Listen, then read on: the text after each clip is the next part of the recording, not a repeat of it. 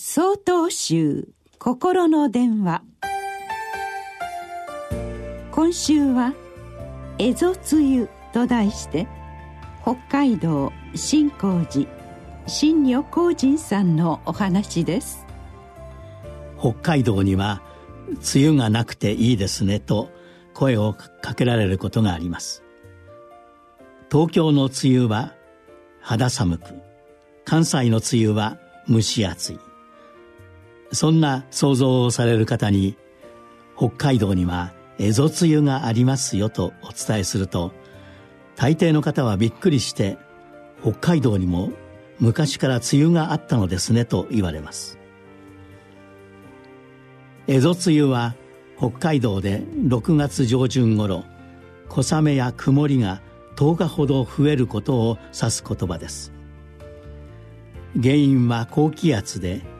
梅雨前線とは無関係の急な冷え込みを指します。ここ数年の天候の乱れで北海道にもこの時期一部で大雨が降りますが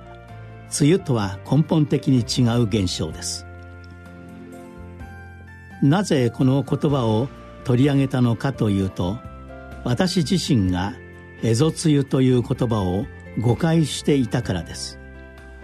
北海道にも昔から梅雨があったのだなと。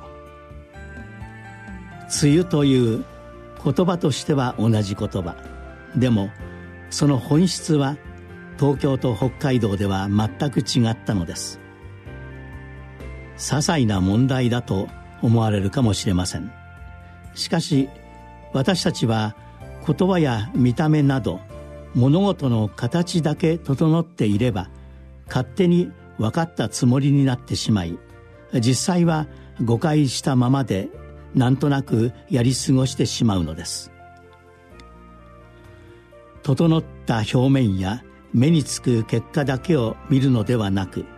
目の前のことが起こる原因を自分で考えることが大切です。流れる雨が地面に少しずつゆっくりとそして深く染み込んでいくように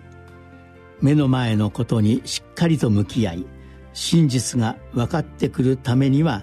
時には立ち止まってじっくり取り組むことが大切なのです。お釈迦様と弟子たちはこの時期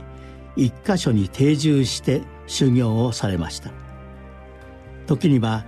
物事をじっくりと見つめ直すのもこの長雨の時期の過ごし方の一つではないでしょうか。